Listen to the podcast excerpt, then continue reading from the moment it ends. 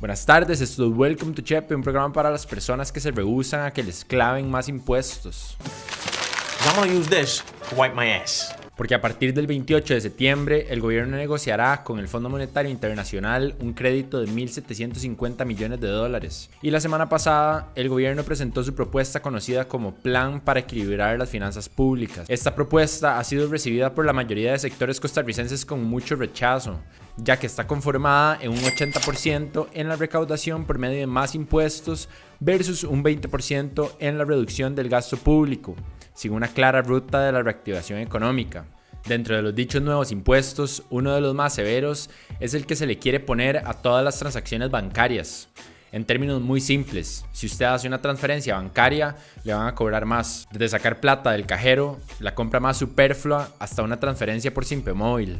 También quieren grabar los salarios de todas las personas que ganen a partir de 834 mil colones. Otro impuesto polémico es el gravamen al impuesto territorial que subiría de un 0,25% a un 0,75%. En lo personal, a mí esto me parece inmoral y hasta cruel, porque este impuesto ataca a las clases más vulnerables y las más golpeadas por la pandemia, a los 256 mil costarricenses que perdieron su trabajo desde el inicio de la pandemia, personas que tienen 7 meses sin trabajo, personas del sector turismo, personas con restaurantes que ya cerraron, costarricenses que tal vez necesitaban el bono proteger y no calificaron para obtenerlo, o que tal vez ya lo obtuvieron, pero que no van a ver más allá de un tercer depósito. Gente que está clavada en un hijo de call center contestando llamada tras llamada para tratar de pagarse la universidad. Gente que la pulsea y que está tratando de sobrevivir. ¿Cómo puede ser que en un contexto en el que los ciudadanos necesitamos ayuda, el gobierno más bien llegue a asaltarnos? No te lo lleves. Yanesia, ¿qué quiere? Que la punce. Va aflojando esa culiola de bulto también. Es que literalmente, tras de que deben, cobran. Pero dejemos de lado mis opiniones. Vean y escuchen al exministro de Hacienda de este gobierno hablar de cómo este ente que es responsable de fiscalizar las finanzas públicas ni siquiera puede poner en orden sus propios gastos de alquiler. Y fue donde me di cuenta que gastamos millones de millones de millones de colones en alquileres. ¿Y por qué no hemos hecho ingeniería financiera en un fideicomiso para construir la ciudad hacendaria en Ciudad Gobierno o el edificio hacendario? Cosas que, que me quedé frío. Entonces, ¿cómo supone que tenemos que confiar en que Hacienda administre nuestro dinero, cuando ellos mismos no pueden ni con sus propios gastos? Y esta pregunta no la hago solo yo, de alguna forma la hace el informe de la Contraloría General de la República que salió el jueves pasado, en el cual alerta que los controles tributarios fallan por un uso muy pobre de la información que disponen en Hacienda. El monto recaudado en impuestos durante el 2019 se redujo un 22,6%, lo cual equivale a 48.776 millones de colones. Entonces, de nuevo, la pregunta incómoda es, ¿no se suponía que el plan fiscal y el IVA eran para mejorar dicha capacidad de recaudación? Si así era, entonces que alguien en el gobierno por favor me explique por qué más bien empeoró. Eso no es todo. Confirmando lo que Rodrigo Chávez también dijo recientemente en su entrevista, el informe de la Contraloría General de la República dice que el Ministerio de Hacienda no tiene sistemas de registro de contribuyentes integrados. Este montón de herramientas y falta de comunicación hace que pasen cosas como que 60 personas físicas y jurídicas morosas y 8 omisos en los cuatro periodos consecutivos de estudio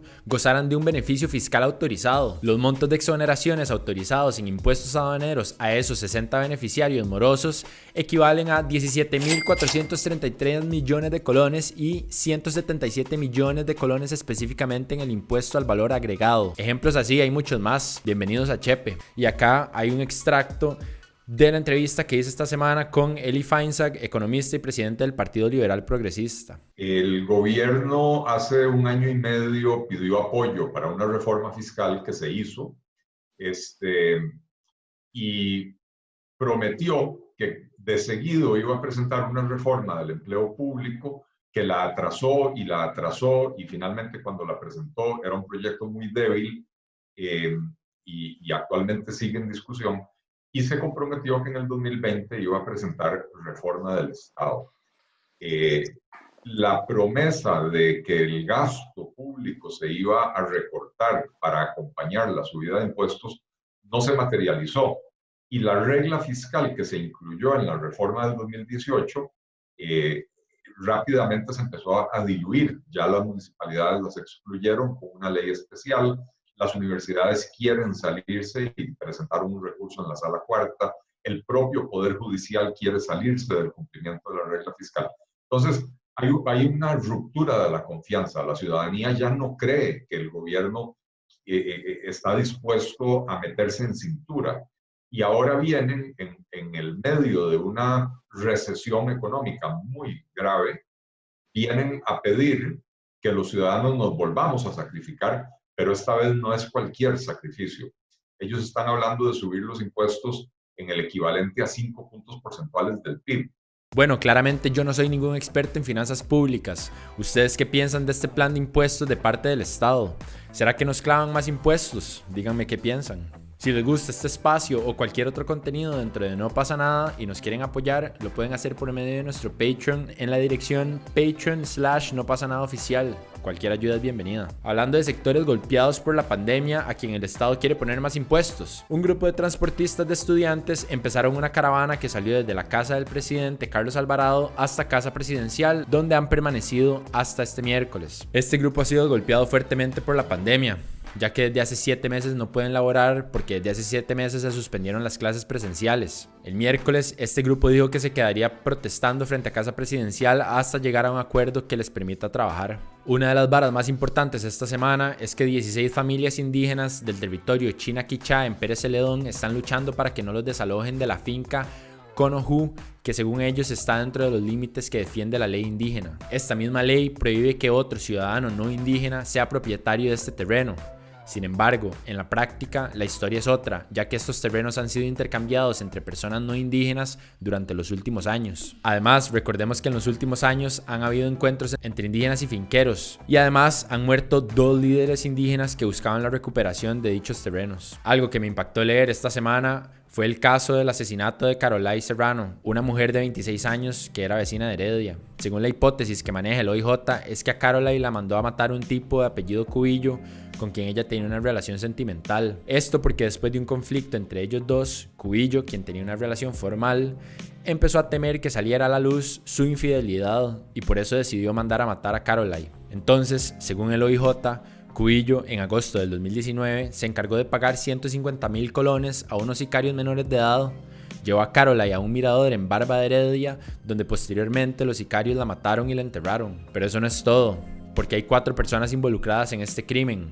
Dentro de esas, una menor de 16 años que recibió 10 mil colones por conseguir el arma con el que mataron a Caroline coordinar con los sicarios y luego esconder las pertenencias de la víctima. Esta menor de 16 años fue condenada a 12 años en prisión, siendo 15 años la pena mayor para un menor de edad. A mí todo esto me parece muy fuerte y triste. Me cuestiono cómo personas tan jóvenes pudieron haber llegado a esta situación. Me pregunto ahora qué les espera a estos menores de edad en los siguientes años. También este miércoles, según esta nota, trabajadores de la caja se manifestaron por un caso de acoso laboral. 25 funcionarios de la lavandería central del Hospital México se manifestaron para denunciar un acoso laboral de parte de su jefe. Ahora, todo lo relacionado al COVID-19. Según datos de la Caja Costarricense del Seguro Social, el COVID-19 fue la principal causa de muerte en los hospitales del país durante el mes de agosto. Las muertes aumentaron un 140% entre julio y agosto y hubo un crecimiento de 5.000% en comparación a junio. Esta semana, Mario Rees explicó en el plenario que la edad por sí sola no es un criterio para definir si un paciente con COVID-19 recibirá un ventilador en el escenario en el que las unidades de cuidados intensivos se colapsen, escenario que de hecho está contemplado para la primera o segunda semana de octubre.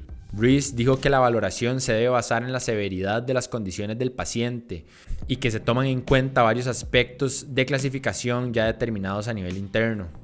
También, según el Centro Centroamericano de Población de la Universidad de Costa Rica, la tasa de contagio del virus en el país mantiene la tendencia a bajar.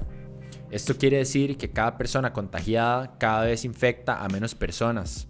Sin embargo, para que esto se vea reflejado en el número de casos diarios, la tasa debe bajar a menos de 1 y de acuerdo con este último reporte, la tasa de contagio en Costa Rica es actualmente de 1,05. Luego de seis meses de solo dar consultas virtuales, 1.500 funcionarios de VICE van a visitar casa por casa en las comunidades para la búsqueda de casos, seguimiento de contactos e investigaciones de campo y control de brotes. Esto con la intención de retomar el control sobre el esparcimiento de casos de COVID-19 en el país y aplanar la curva. Según la última encuesta continua de empleo del Instituto Nacional de Estadística y Censo, de las 256 mil personas que perdieron su empleo desde el comienzo de la pandemia en el país, un 59,5% son personas con baja escolaridad. Aunque algunos negocios han vuelto a operar de forma limitada, algunos otros sectores no tienen autorización para operar, como los casinos o eventos masivos. Estas personas son parte de las 551 mil personas sin empleo en este momento. Esta cifra equivale a una tasa de desempleo de un 24% y es la tasa más alta que hemos visto como país. Estas personas trabajan en sectores que se han visto muy afectados por la pandemia y actualmente el gobierno ha manifestado la posibilidad de volver a cerrar ciertos negocios por el estado actual de la crisis en el país ante lo que parece un inevitable colapso de los hospitales públicos. Este es el mismo gobierno que estando consciente de todo esto nos quiere clavar más impuestos. Soy tan necio porque lo que siento es impotencia y frustración, porque me importa y porque genuinamente estoy preocupado. Ni siquiera estoy diciendo que tengo respuestas ante todas las preguntas que hago. Nada más me siento un poco abrumado por la realidad actual del país. ¿Ustedes cómo se sienten? ¿Qué piensan? ¿Qué se cuestionan? Si les cuadra esta vara, acuérdense de suscribirse a nuestro canal en YouTube, seguirnos en Instagram, darle like y sobre todo compartirlo. Los incentivo a que hablemos de estas varas. Déjenme sus comentarios. Pura vida, gracias por ver. Nos vemos la próxima semana. Y chao.